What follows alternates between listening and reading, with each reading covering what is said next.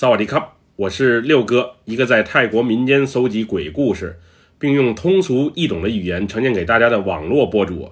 今天带给大家的故事名叫《梦中的数字》，来自一位泰国大城府朋友的分享。接下来就让我们一起进入到这个故事当中。这件事儿发生在二十多年前，那时我刚刚从警察学校毕业，被分配到泰国东北部李府的一个小县城当警察。我们这里啊与老挝接壤。当地山多树林多，地形啊特别的复杂。有时在十二月份的寒季，山里的气温啊甚至会降到零度以下。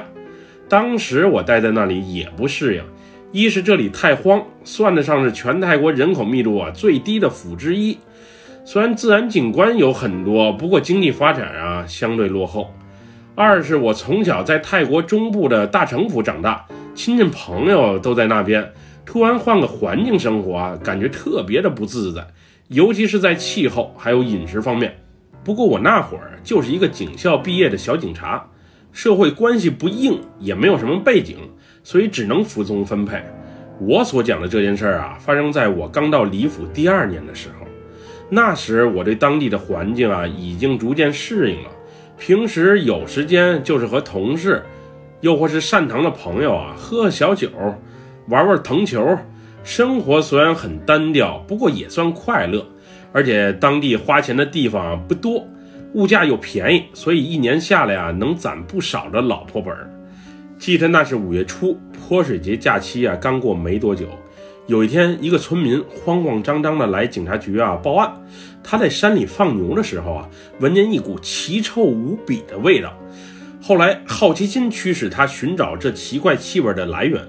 最终，在一棵树下的草丛中呢，他发现一具全身赤裸的女尸。我们那里治安一直还都是不错的，虽然小偷小摸的案件也有，不过当地民风淳朴，总体治安情况还是不错的。当时和我一起在警察局的警员们一听到发现了死尸，于是我们第一时间就赶到了案发现场。实话实说，当时那具尸体啊，腐烂的恶臭味，从三十米开外就能闻见，那种味道啊，有种说不出的感觉。总之啊，闻起来让人作呕。当时我们发现，这是一个长发女人的尸体，女人的身材比例还是很好的，皮肤啊，应该在生前也是蛮白的。不过这个女尸啊，被人毁了容，原本俊俏的面庞啊，被人用硬物砸得血肉模糊。而且从这具尸体的腐烂程度上看啊，她至少死了两到三周。当时这个女尸一丝不挂，我们推测不排除她生前啊可能遭到过虐待。当时那个女尸的皮肤表面啊不仅满是水泡，而且呢有些地方还流着黄汤子。另外，蛆虫啊在尸体上肆无忌惮地蠕动着。总之，那个画面很是恐怖。说句实话，当时也是我第一次见到尸体，所以当我看到这一画面的时候啊，我当时就吐了。因为二十多年前的刑侦手段啊有限，方圆二三十公里啊就有我们这一家警察局，警员配备呢本身就不足，就更别提什么法医了。所以当我们发现这具尸体的时候啊，我们也只能先把案发现场的情况记录下来。然后尝试找找破案的线索。当时这女尸一丝不挂，也没有任何能证明自己身份的东西，而且尸体的腐烂程度啊也是相当的严重。所以那时我们几个啊虽然也想破案，但是深感啊难度不小。在通知善堂的工作人员把尸体拉走之后呢，我们也把案件的情况啊通知了周边的几个分局。当时我们分析，犯案的人呢可能是个惯犯，所以有情况啊，大家互通一下信息比较好，也有助于尽早破案。当时这个女尸啊没有名儿，为了便于称呼她，我们暂且称之为安东尼。主要是离案发现场不远的公路旁竖着个广告牌，广告牌上写着“安东尼”这几个字。我觉得这名字啊挺顺口，于是呢就命名了这个不幸的女人。我记得那好像是一个度假村的广告。不过时间过去太久，现在啊我也不太确定。善堂的工作人员啊之后把这具女尸啊拉到了县医院的停尸房。当时我们想，最近这个女子的家人呢或许会为她报尸，毕竟一个大活人啊消失了这么久。当时我记得搬尸体的时候，那个女尸身上的水泡啊弄破了不少，里面的液体啊不仅把白色的裹尸布给染黄了，还有几只蛆虫呢稀稀拉拉的掉落了一地。总之那个画面啊特别恶心，让我随后的几天啊都没有心情吃饭。之后几天，我们走访了周边的村民，试图找到有价值的线索，不过摸查走访了一遍，也和周边几个分局啊联系了几回。始终呢还是找不到破案的思路，再加上我们的人手也不够，所以当时啊大家都没抱太大的希望。大约一个星期后，有天我们警局啊和善堂的同事一起聚餐，当时大家啊烤烤肉，喝喝小酒，顺便聊聊天儿。毕竟啊两个单位平时在工作上交集比较多，所以大家呢也都比较熟悉。当时呢我虽然酒喝了，不过啊饭没多吃，烤肉也就尝了两三口。主要是那天啊，那个女尸的画面太恶心，始终啊还回荡在我的脑海中。我们呢从晚上六点一直喝到午夜时分，当时在酒桌上，擅长的朋友还问我们这案件有没有头绪，到底能不能破案。当时酒过三巡的领导拍着胸脯保证，一定会尽快找到凶手，最多不超过一个月。可是坐在身旁的我们啊，却深知，别说一个月，也许这个案件。可能永远啊就是个悬案，一辈子也破不了，除非有奇迹发生。不是我们对自己没信心，而是啊当时我们所掌握的信息啊实在是太少了。记得那晚原先气氛啊都挺好，不过差不多快到凌晨一点的时候啊，当时还在酒桌上的几个人啊都不约而同的闻见一股恶臭味儿。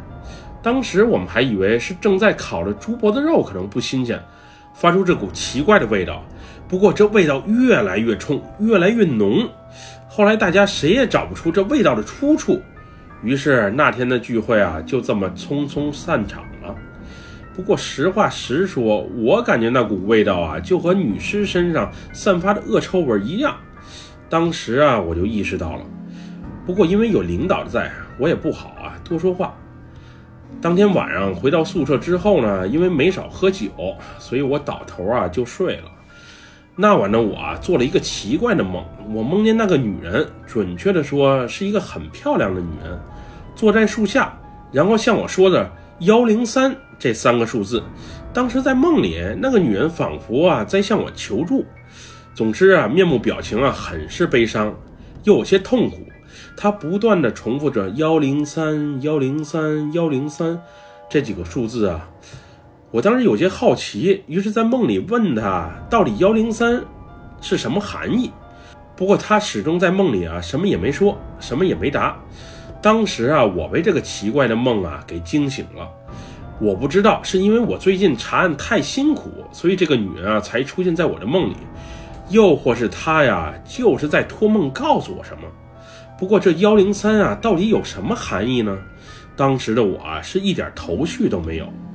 第二天，我原本想把昨晚梦中发生的事儿啊讲给同事听，不过我还没开口，我同事啊就先把他昨晚的梦啊慌慌张张地告诉了我。当我听到幺零三这个数字的时候，我是彻底懵了。怎么他与我做了同样的梦？莫非是因为那天的案发现场我俩都在？后来我才得知，那晚不光是我俩，只要是去过案发现场的人，在那晚啊都做了同样的梦。而在梦里，那个女人啊一直在重复着幺零三这个数字。这幺零三到底是什么？又有什么含义呢？当时的我们啊，谁也猜不出来。不过那晚之后啊，这个女人啊也从来没有再在我们的梦境中啊出现过。后来差不多又过了一个星期。临近的警局呢，给我们打电话，让我们过去一趟，说有个强奸未遂的嫌疑犯啊被抓着了。他承认树下的那个女人呢就是他杀的。当时一听到这个消息，我和同志们呢就立马赶了过去。到警局的时候呢，我猛然发现有辆破旧不堪的摩托车呢停在门口，而车牌号就是幺零三。不过车牌呢不是我们李府当地的。而是旁边朗开府的。因为那会儿幺零三这个数字啊一直困扰着我，所以当我看见这个车牌的时候呢，我还特别留意了一下。后来我们和该警局的同事一聊，才得知这幺零三牌子的摩托车就是这个嫌疑犯的。这回这个嫌疑犯被抓，是因为他原本啊打算入室抢劫，后来见女主人独自在家，于是起了色心。没想到男主人的及时回家，把他逮了个正着。我们在审着嫌犯的时候啊，就感觉这人有些张狂，而且还神神叨叨的。还没上庭审他呢，他就把自己所做的这些龌龊案件啊，炫耀般的讲了出来。当时他还告诉我们，有受害者的鬼魂啊，经常在梦里啊找他索命，可是他一点都不怕。后来一查，我们才得知，这男的之前啊，已经在东北部的几个府啊，犯了不少案，抢劫、盗窃、强奸，没有他没干过的。那天他看见那个女人啊，独自走在乡间公路上，一瞅啊，姿色还不错，于是就用石头啊把她打昏，然后拖到山间的小路上啊，一解自己的私欲。最后，因为女人醒来后的反抗与挣扎实在动静太大，他一慌就索性把那个女人给杀了。而那天犯案的时候，他骑的就是那辆幺零三牌号的摩托车。再回想起那晚我们几个不约而同做了梦，也许幺零三就是那个惨死的女人啊，在告诉我们破案的线索吧。不过我现在也不清楚，这仅仅是个巧合，还就是那个女子的冤魂有意为之。总之这事儿啊挺蹊跷的。最后据说那个罪犯进监狱没多久就死于一场心脏病，也许是被梦中的女鬼啊给追命的，也说不定。当时我们几个同事啊都这么认为。这件事儿虽然已经过去二十多年了，不过那个女尸、那场梦、那场奇怪的经历却始终回荡在我的记忆里。这世上真的有些事情啊，说不清道不明，很难用科学的原理啊来解释清楚。也许啊，是因为我们人类未知的领域啊还有太多的缘故吧。本期故事就分享到这里，喜欢的朋友别忘了给六哥点赞和关注哟。最后啰嗦一句啊，女孩子啊去陌生的地方，又或是走夜路，一定要保护好自己，最好结伴而行。人性的恶远比想象的要歹毒，千万不能掉以轻心哟。咱们下期节目再见，么么哒，拜拜。